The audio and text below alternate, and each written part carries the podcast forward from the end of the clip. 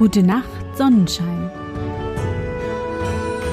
Der märchenhafte Podcast für kleine und für große Leute.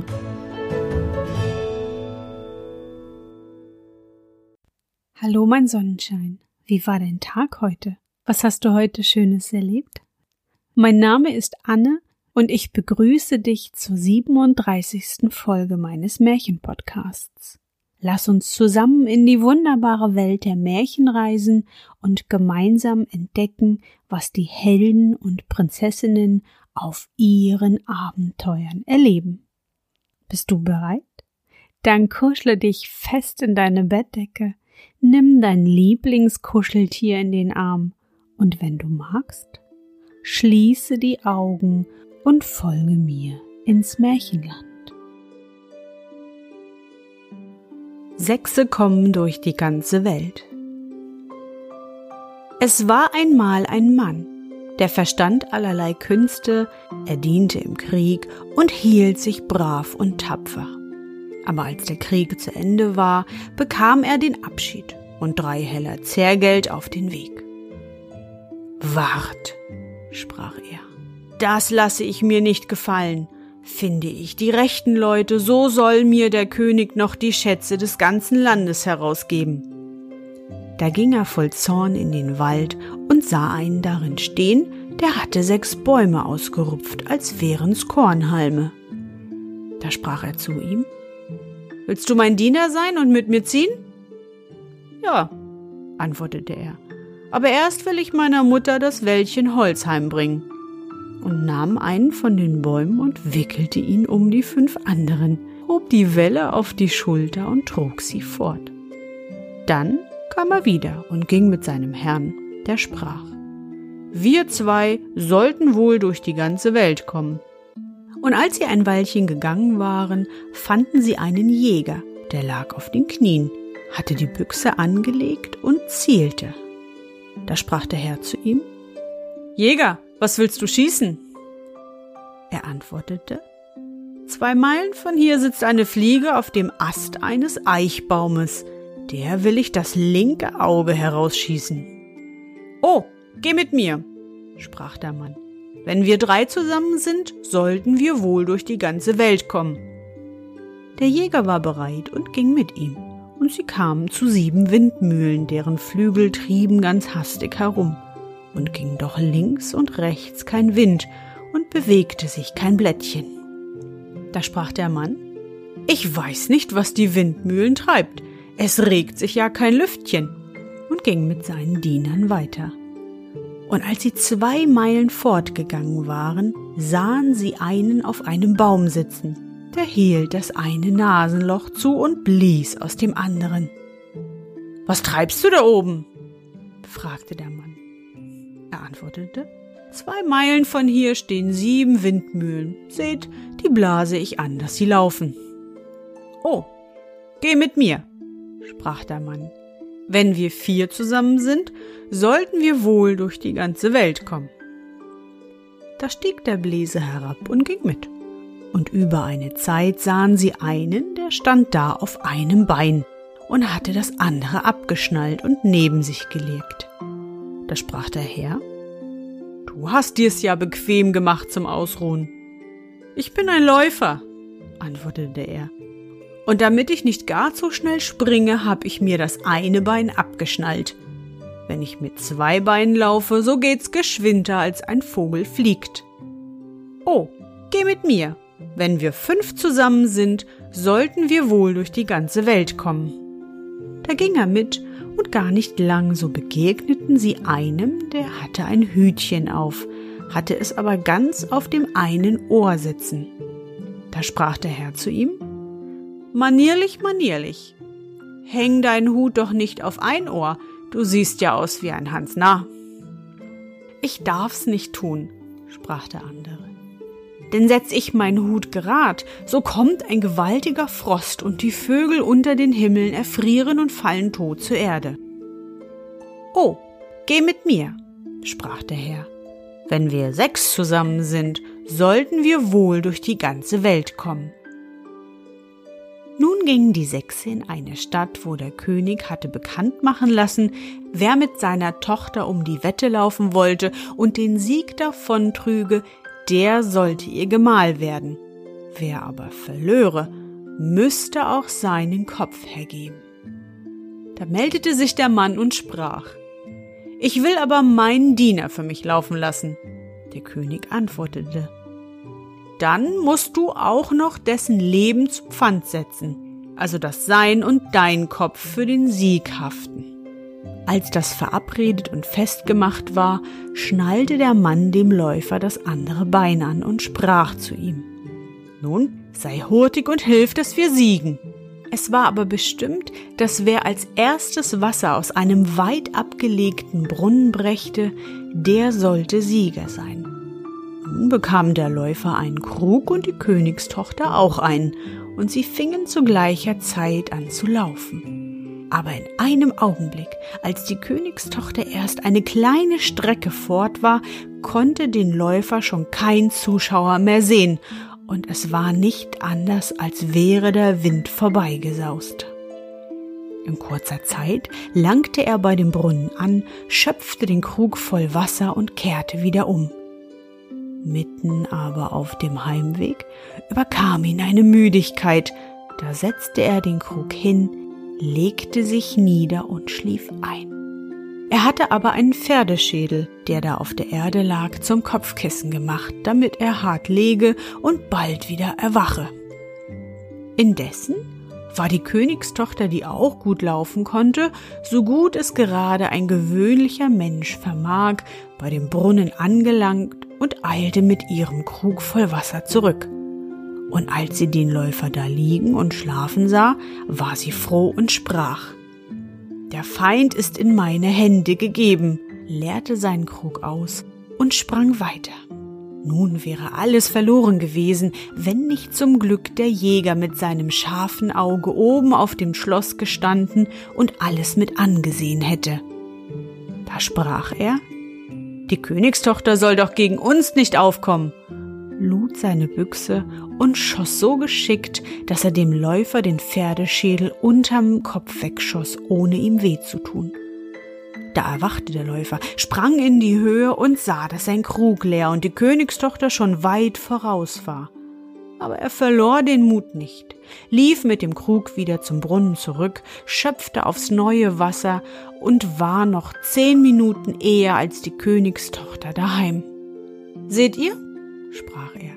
Jetzt habe ich erst die Beine aufgehoben, vorher war es kein Laufen zu nennen. Den König aber kränkte es und seine Tochter noch mehr, dass sie so ein gemeiner, abgedankter Soldat davontragen sollte. Sie ratschlagten miteinander, wie sie ihn samt seinen Gesellen los würden. Da sprach der König zu ihr, ich habe ein Mittel gefunden, lass dir nicht bang sein, soll nicht wieder heimkommen und sprach zu ihnen, Ihr sollt euch nun zusammen lustig machen, essen und trinken. Und führte sie zu einer Stube, die hatte einen Boden von Eisen, und die Türen waren auch von Eisen, und die Fenster waren mit eisernen Stäben verwahrt. In der Stube war eine Tafel mit köstlichen Speisen besetzt. Da sprach der König zu ihnen, Geht hinein und lasst's euch wohl sein. Und wie sie darin waren, ließ er die Türe verschließen und verriegeln. Dann ließ er den Koch kommen und befahl ihm ein Feuer so lange unter die Stube zu machen, bis das Eisen glühen würde. Das tat der Koch, und es ward den Sechsen in der Stube, während sie an der Tafel saßen, ganz warm, und sie meinten, das käme vom Essen. Als aber die Hitze immer größer ward und sie hinaus wollten, Tür und Fenster aber verschlossen fanden, da merkten sie, dass der König Böses im Sinn gehabt hatte und sie ersticken wollte. Es soll ihm aber nicht gelingen, sprach der mit dem Hütchen. Ich will einen Frost kommen lassen, vor dem sich das Feuer schämen und verkriechen soll. Da setzte er sein Hütchen gerade, und alsbald fiel ein Frost, dass alle Hitze verschwand, und die Speisen auf dem Schüsseln anfingen zu frieren. Als nun ein paar Stunden herum waren und der König glaubte, sie wären in der Hitze verschmachtet, ließ er die Türe öffnen und wollte selbst nach ihnen sehen.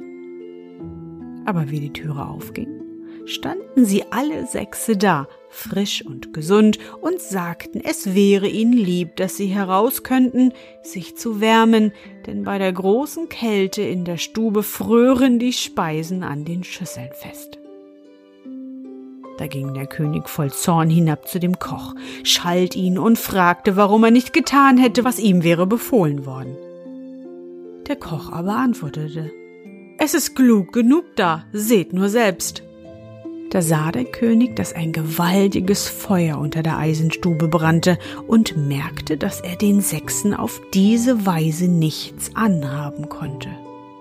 Nun sann der König aufs Neue, wie er die bösen Gäste los würde, ließ den Herrn kommen und sprach Willst du Gold nehmen und dein Recht auf meine Tochter aufgeben, so sollst du haben, so viel du willst.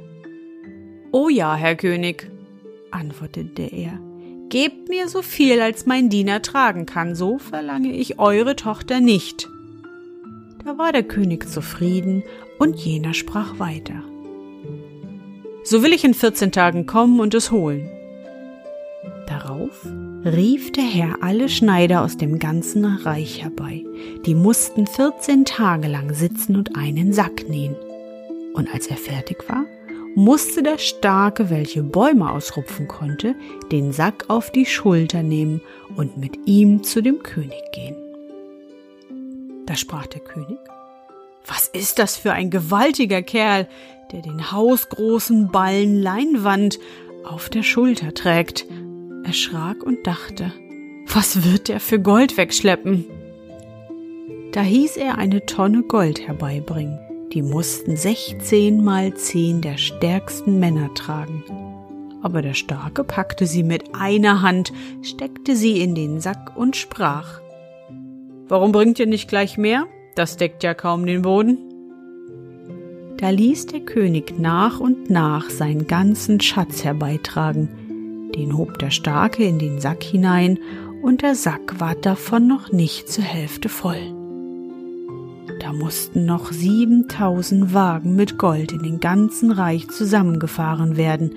Die schob der Starke samt den vorgespannten Ochsen in seinen Sack. Ich will's nicht lange besehen, sprach er, und nehmen, was kommt, damit der Sack nur voll wird. Wie alles darin stak, ging doch noch viel hinein. Da sprach er, ich will dem Ding nun ein Ende machen. Man bindet wohl einmal einen Sack zu, wenn er auch noch nicht voll ist. Dann hugte er ihn auf dem Rücken und ging mit seinem Herrn fort. Als der König nun sah, wie der einzige Mann des ganzen Landes Reichtum vortrug, ward er zornig und ließ seine Reiterei aufsetzen.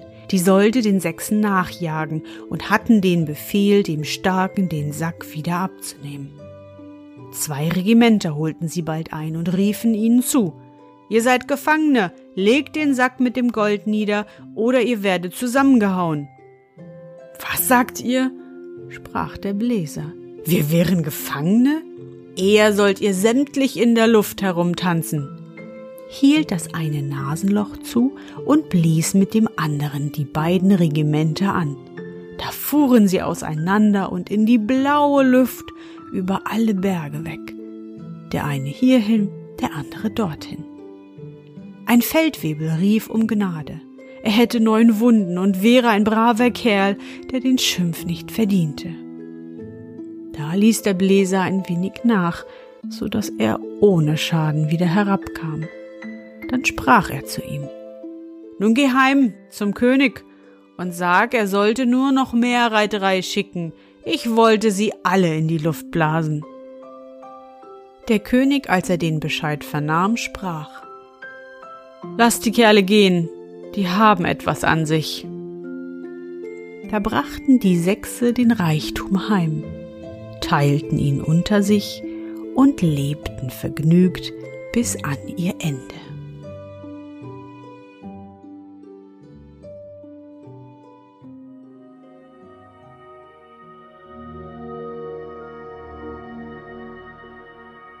Na Sonnenschein, bist du noch wach? Das war das Märchen Sechse kommen durch die ganze Welt. Welche besondere Fähigkeit hättest du gern? Ich wäre gern so schnell wie der Läufer oder so stark wie der Mann aus dem Wald. Und du? Schreib mir doch mal. Ich hoffe, dir hat unsere gemeinsame Reise heute gefallen. Für mich war es wieder wunderbar und ich danke dir, dass du mich begleitet hast. Bevor du nun die Augen schließt und in dein Traumland reist, möchte ich mit dir nochmal an dein schönstes Erlebnis heute denken. Was war es? Vielleicht hast du ja heute mit deinen Eltern den Balkon oder die Terrasse mit Blumen bepflanzt.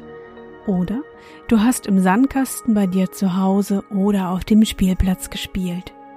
Versuch dich daran zu erinnern.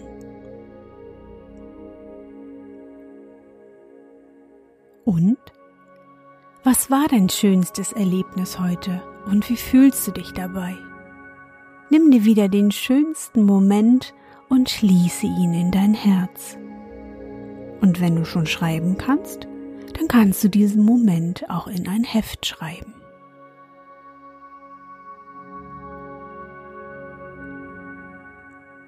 Und nun? Gute Nacht, Sonnenschein. Schlaf gut und träum was Schönes. Wir hören uns bald wieder.